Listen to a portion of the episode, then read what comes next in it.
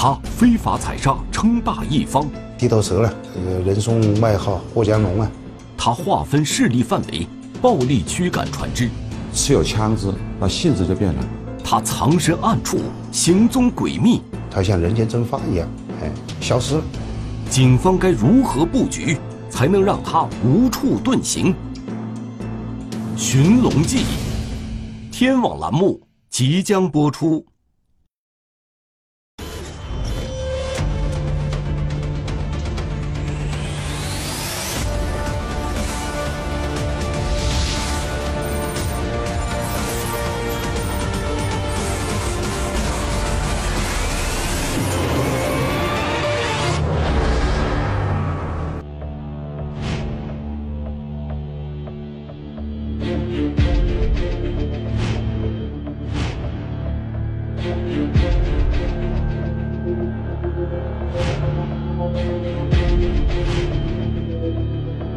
铐子呢？铐子准备了。铐子我就在我包里啊，我有我有四副铐。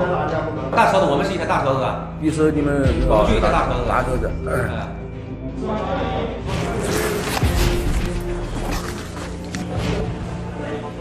二零一九年十月二十八日晚，长江航运公安局武汉分局的侦查员正在部署一次抓捕行动。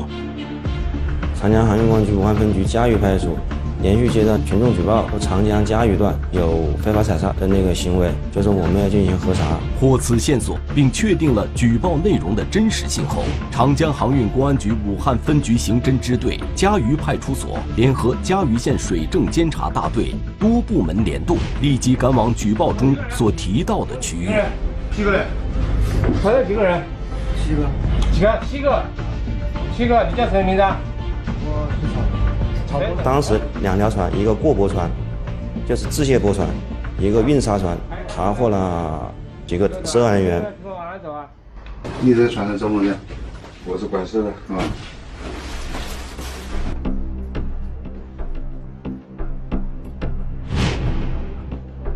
嫌疑人到案后，警方立即对其进行审讯，但与以往的审讯不同的是，此次。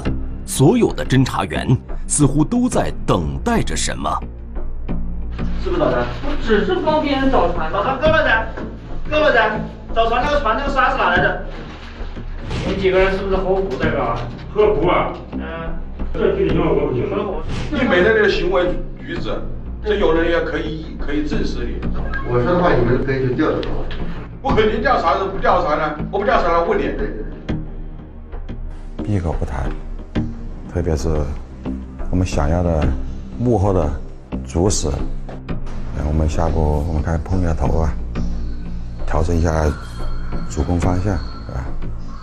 加把力，再审。面对审讯，犯罪嫌疑人一开始还避重就轻，企图蒙混过关，但警方早已制定了周密详细的审讯策略。这情况我们事先都已经掌掌握了，这我知道。我说的是，这非法的事情是不是？不然我们也不会找的。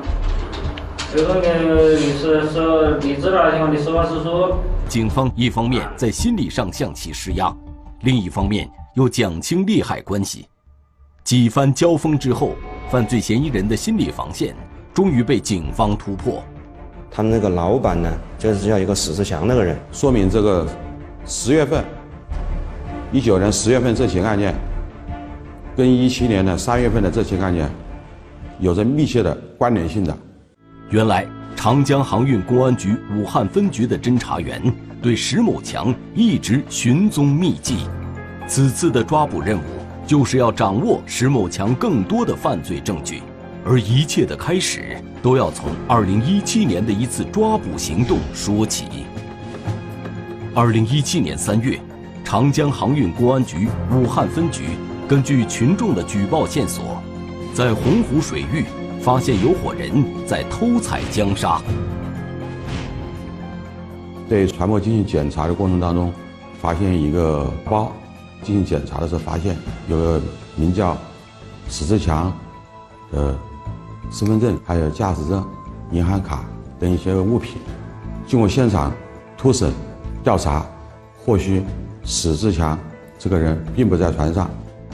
在现场发现的这些物品，让石某强看上去与其他人一样，只是这起非法采砂案件中的一个参与者。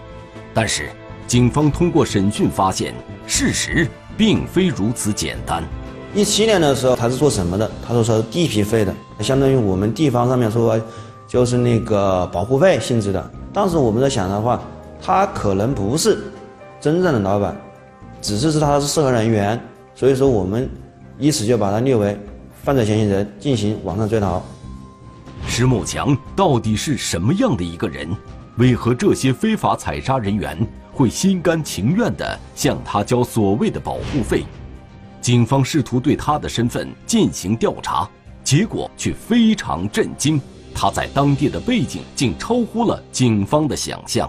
石强那个家族啊，在嘉鱼地区是有一定的势力的，有一部分地方是被他们史家给控制的，相当于是他们跑过来采砂，都必须要跟他们史家打招呼。由于嘉鱼县水域内矿产资源丰富，很多的非法采砂人员都将这里视为偷采江沙的首选之地。然而，当这些非法采砂人员提及石某强这个名字的时候，却谈之色变。石强是嘉鱼县本地人，二十多岁开始就好吃懒做、吸毒，然后呢，就是笼络了一帮这个嘉峪县的社会闲散人员呢。采砂这一块呢，它划分了它的一定的势力范围。如果有其他人来采砂，要跟他摆码头，否则的话，他就使用威胁、暴力、驱赶。你要到我的地盘来采砂，那你就要向我报道啊！啊，你向，那我就跟你谈了，怎么来向我交钱呢？是按吨交还是按一船船的交啊？长江的沙它是有限的，对不对？这块肉的都想吃，是吧？谁狠谁厉害，谁就可以吃到手上。当地人都是比较怕他了，更何况那个在当地在采砂的很多都是外地人。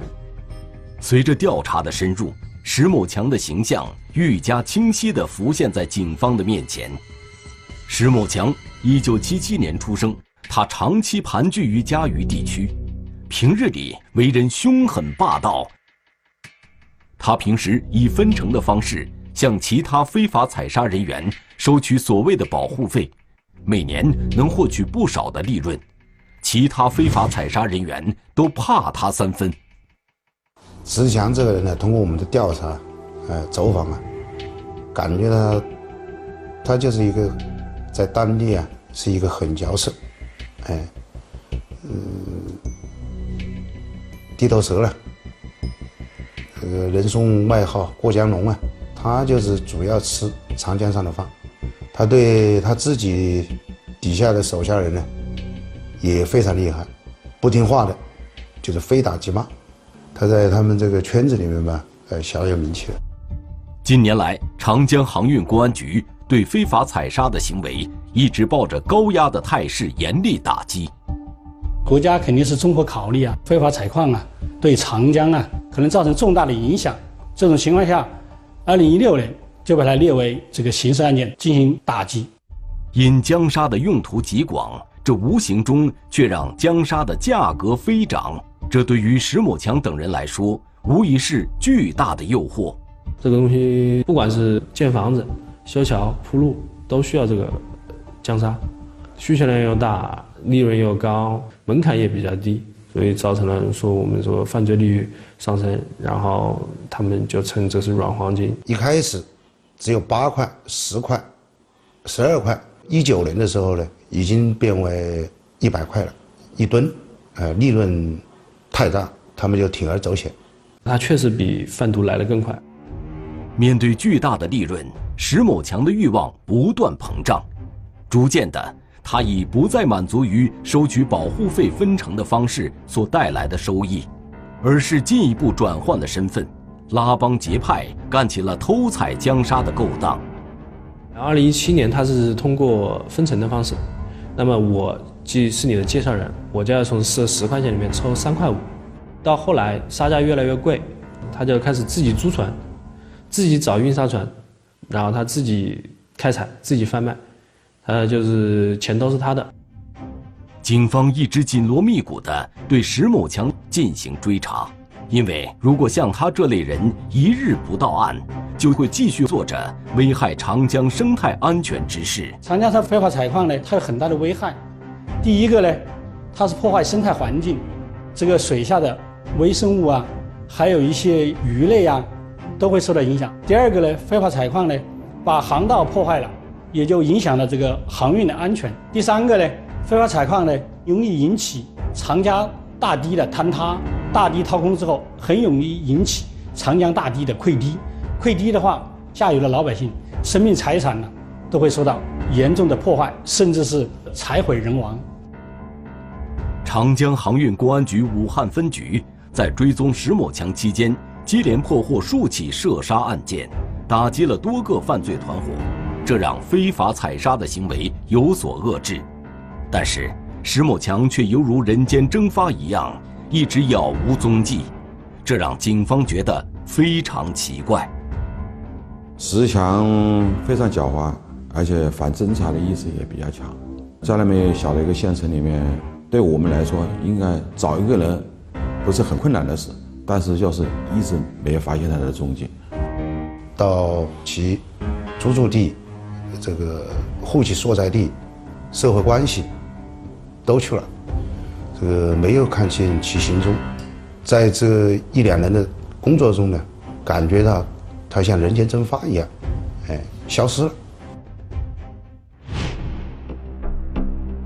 警方通过不断的摸排，将大量有关石某强的信息进行汇总研判。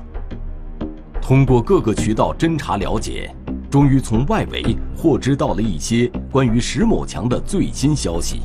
可结果却让警方无比震惊。参与的人员组织结构，大概这个轮廓还是跟我们说了。另外，他反映他可能还有枪。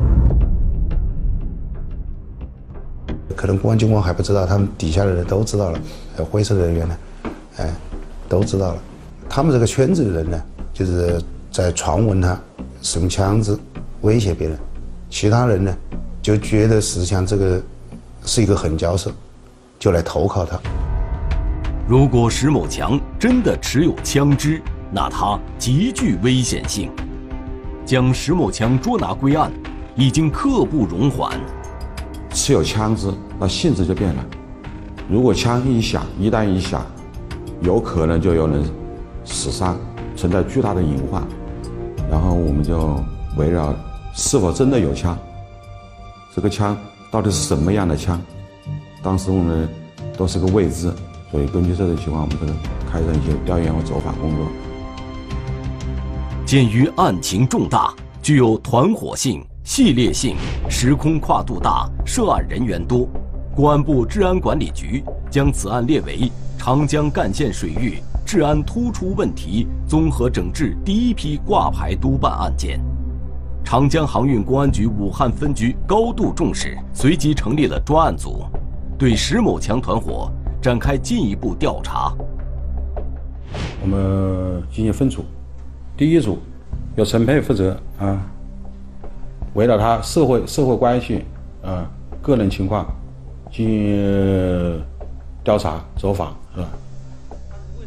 分了五个组，对石强这个团伙进行调查，有抓捕组啊，侦控组、信息研判组、后勤保障组，还有一个内勤组，进行了明确的分工，啊，重点的对象就是史志强这个团伙。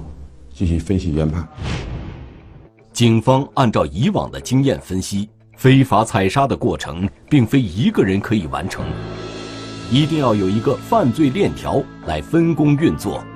警方转换思路，试图从石某强的社会关系入手，获取更多的线索。那肯定是有采砂、运输、销售这几个环节，他定为能定为主犯也是这个原因，所以他需要各式各样的人呢，整个体系。是非常明确的。警方通过调查发现，石某强团伙内不仅有在船上工作的人员，还有出资合伙人。但石某强为人谨慎，与这些人都保持着适当的距离。不过，在警方不断的追查下，一条重要的线索浮出水面：石某强身边有一个神秘的女人，圈子里的人都称其为夏姐。她是个 KTV 的服务员吧，原来是服务员，跟了他以后就没没上班了。直至夏某浮出水面，警方才了解到他与石某强之间的密切关联。随后，警方围绕夏某展开调查，发现了石某强隐匿多年未被警方掌握的真正原因。他一七年以后被列为网上追逃的对象，所以说他的银行账户开不了户，也不敢用，电话号码也是不敢用的。他的那个采查的资金走账啊，都是有通过夏某通过他的身份进行操作的。第二个的话就是他自己有家，但是他不会住自己家，都是外面租房子。但租房子呢，他不是以自己的名义租，还有可能是以女朋友的名义租，有的是以他的那个朋友的身份。第三个，他不会用自己的身份去登记那种办手机卡，所以说，在长达快三年的时间内，始终是没抓到他的任何信息。石某强就是运用了这样的手段，躲避了警方的追查。虽然侦查员始终没有掌握到他具体的落脚点，不过却掌握了一条重要线索。二零一九年的三月份，我们通过线索摸排，发现其正在组织这个重操旧业。到了七月份，他正式运作开始，我们就一直这个跟踪、盯梢，这个摸排他的组织结构。隐匿了两年，石某强终于按耐不住，他反侦查意识极强，在准备进行非法采砂之前做了充足的准备。可他不知道的是，这些手段早已被警方掌握。二零一九年十月二十八日，长江航运公安局武汉分局的侦查员成功在嘉鱼水域抓获了石某强团伙的部分涉案人员，扣押了作案船只。不仅如此，警方在针对夏某进行秘密侦查时，也取得了重大进展。石某强因此露出了马脚，让警方掌握到了他的踪迹。突然获取了一个线索。就是石志强要到宜昌去迎亲，而且随行的有一些都是团伙的成员。随后我们就对他迎亲的这个活动轨迹，包括他迎亲的车辆、所住的居住的酒店监控，我们进行了调取查看，最后发现呢，确实石强露面了。我们根据他乘坐的车辆，最后锁定了这台车，应该是他经常使用的一台车。到了县城呢，就把那个车找到了，找到了呢，但是人没找到，人还没确定。石某强回到嘉鱼县后，警方对他有可能藏身的几个小区都进行了细致的排查。群众表示，并没听闻过过江龙石某强这个人。警方只能对车辆进行蹲守，一连几天过去了，警方发现这辆车竟然还有别人在使用，而石某强还是没有露面。到底这个车还是不是他开，我们也不很确定。通过近一个月吧的蹲点守候，发现有一个有一个男子跟他长相很相近。但这个男子戴着一个帽子，特征很明显，戴个帽子。因为侦查员蹲守的地点与目标车辆有一定的距离，警方不敢断定戴帽子的男子是否就是石某强本人。但是，这个人的外形打扮与石某强在酒店露面时候的形象非常相似。警方决定按兵不动，继续观察这辆车的一举一动。我们就一直跟踪了，跟踪到了十二月二十四号，二零一九年平安夜。那天晚上呢，就是我们看那个车在动，我们就先派了个车去看了一下。